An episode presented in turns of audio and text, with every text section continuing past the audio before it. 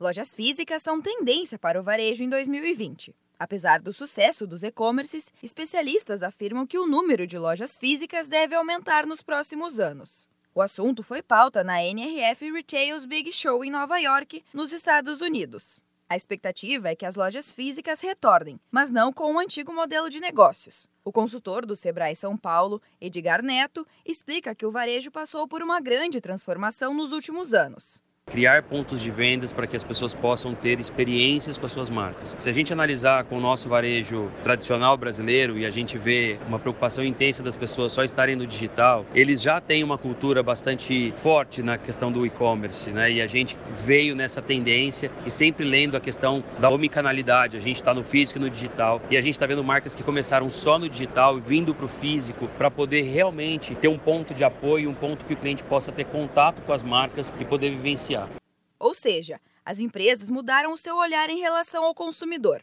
Agora, a preocupação das grandes empresas é criar produtos e ambientes para que as pessoas se sintam incluídas no universo da marca. E certamente, para oferecer um atendimento de qualidade, a empresa precisa de um time qualificado e treinado para fazer com que o cliente se sinta em casa.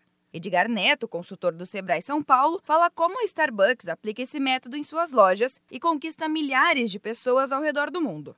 A gente pode considerar uma divergência muito grande do estilo de consumo de produto. Então as lojas têm que ter tecnologia, mas elas precisam ter pessoas. Acho que o Starbucks deixou isso muito claro hoje quando eles dizem: nós cuidamos da linguagem dos nossos colaboradores, que eles chamam de parceiros, e a gente cuida também do nosso cliente, ou seja, a gente quer que o nosso parceiro, o nosso colaborador converse, que eles não são contratados para digitar apenas para fazer compra, eles são obrigados a fazer com que o cliente se sinta querido, quisto, que receba um bom dia, uma boa tarde, uma boa noite. Você pega uma marca que tem mais de 31 mil pontos de venda como Starbucks e a preocupação deles intensa em ser o terceiro ponto de encontro na vida dos seus consumidores todos os dias, sendo que o primeiro é a casa, o segundo é o trabalho e o terceiro é o Starbucks.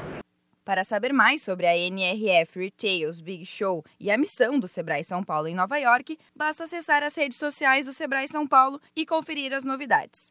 Da Padrinho Conteúdo para a agência Sebrae de Notícias, Giovana Dornelles.